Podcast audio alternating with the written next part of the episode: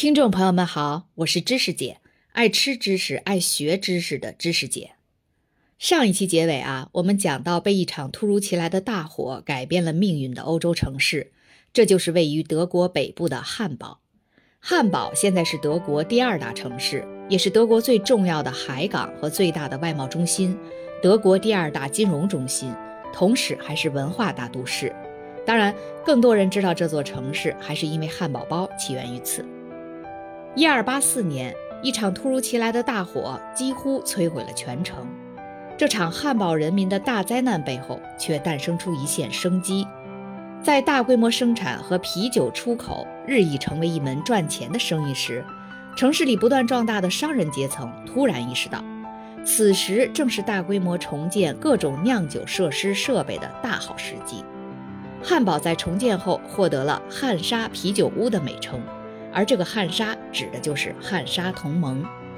十二世纪晚期，一些德国北部港口城市的商人认识到，贸易线路需要由准军事组织把持，才能保护商船的安全，免受海盗侵害。于是，汉莎同盟于十三世纪开始逐渐形成，加入的城市纷纷建立起商会，保障与推动了波罗的海到北海的多条贸易线路的安全和发展。这些城市的商品可以进行大规模的生产与出口，当时的盐啊、醋呀，还有服装都被提升到了工业化生产的水平，远销国外，为商人们带来了巨大利润。汉莎同盟在十四世纪时达到兴盛，加盟城市曾多达一百六十个，但十五世纪开始转衰，最终于一六六九年解体。所以。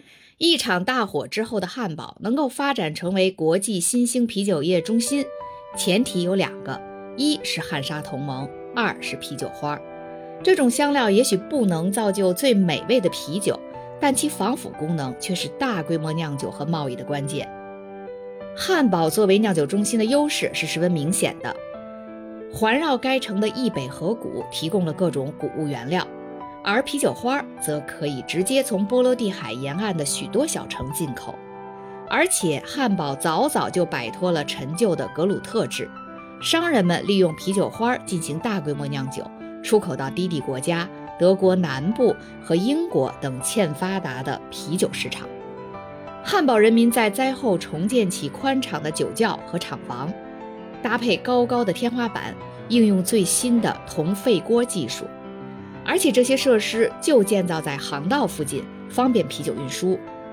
十四世纪的汉堡，将近一半的收入都来自于啤酒出口。汉堡酒厂的成功引起了世人的注意。德国北部其他一些贸易城市，比如魏斯马、不来梅和汉诺威的酒厂，也开始生产加花啤酒，充分利用利润丰厚的出口市场。于是，汉堡与这些城市的同行们陷入了激烈竞争。汉堡市政府重新修订了与酿酒相关的法律法规，充分利用其重要港口和酿造中心的优势，维护出口市场的主要地位。而酒厂要做的就是必须用啤酒花酿造出质量上乘、令人喜爱的啤酒，才能在国外市场卖个好价钱。自1381年起，汉堡出口的加花啤酒必须取得市政府的官方许可。到14世纪末期。政府官员投入大量时间和精力，确保以汉堡冠名的出口啤酒质量上乘。一四一一年，更为严格的条例出现了，汉堡取消了几家酒厂的出口权，这实际上等于扩大了剩下出口酒厂的规模。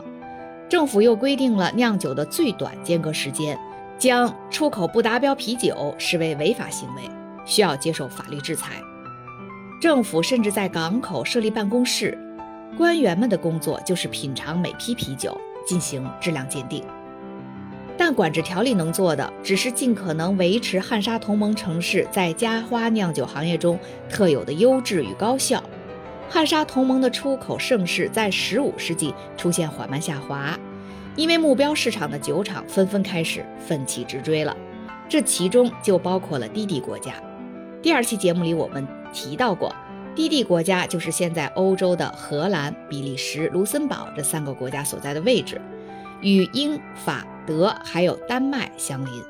在十四世纪，他们都是神圣罗马帝国统辖下的封建领地，到现在卢森堡的全名还叫卢森堡大公国呢。当时低地国家的南部城镇是进口啤酒竞争的主战场，无论对这段历史做出何种价值判断，他们都推动了当地税收体系的某些重大变革。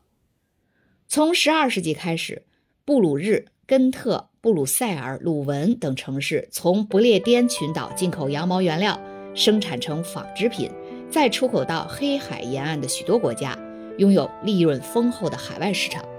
现如今，这些城市里华丽的教堂和市政大厅，正是当年纺织品出口贸易带来的巨大财富的见证。到了十四世纪。曾经靠着出口纺织品获取巨额财富的城市经历了巨大变革。纺织贸易的衰落源于羊毛价格上涨和英国本土服装产业的崛起。许多城市再也无法依赖纺织品生产获取税收，于是转向第二大行业——酿酒。当时的格鲁特制成为主要的税收来源。不了解什么是格鲁特制的朋友，可以去听一下我上一期的节目。就在布拉邦省和弗兰德地区的各个城市着手应对纺织行业衰落之际，来自汉堡和不来梅的进口啤酒也开始涌入。布拉邦省现在已经被分为两部分，北部是属于荷兰，南部是属于比利时，而弗兰德地区现在则分属于法国、比利时、荷兰三个国家。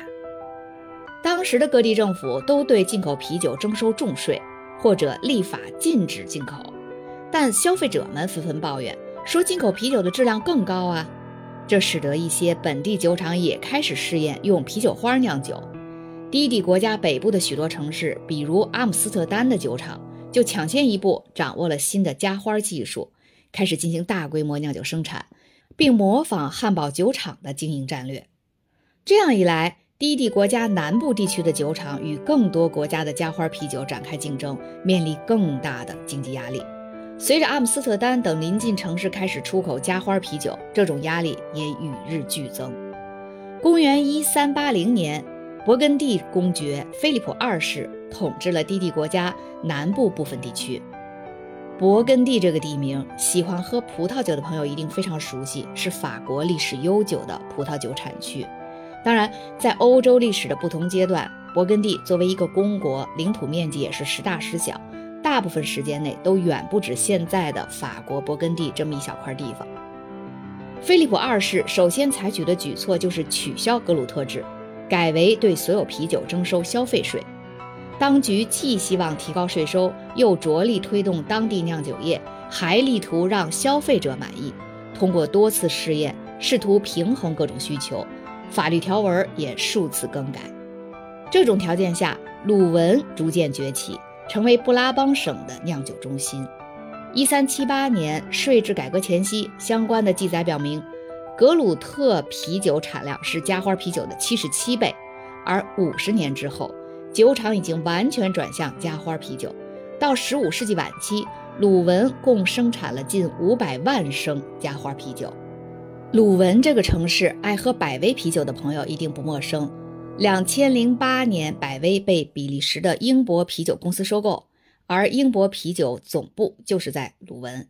关于这个当年曾经甚嚣尘上、惊心动魄的并购案，我们会在后面的节目里详细介绍。随着市场向加花啤酒转型，商业化酿酒消费开始增长，啤酒的储藏时间延长后，酒厂能在大幅提高消费者卡路里摄入量的同时，获取高额利润。食物的能量一直是欧洲中世纪人民重点关注的对象，只不过与我们现代人的关注点是大相径庭的。我们是生怕摄入热量过多导致肥胖，而中世纪的人民每天都在担心卡路里摄取不够导致没力气劳作，甚至会饿死。啤酒花的普及终于为16世纪的欧洲大陆带来酿酒的黄金时代。商业酒厂里酿酒锅的容量大幅增加。这期间的文字记载表明，规模化经济带来了酿酒业早期的整合兼并，小厂开始被大厂挤压，因为后者能够承担大容量酿酒锅的资本投入。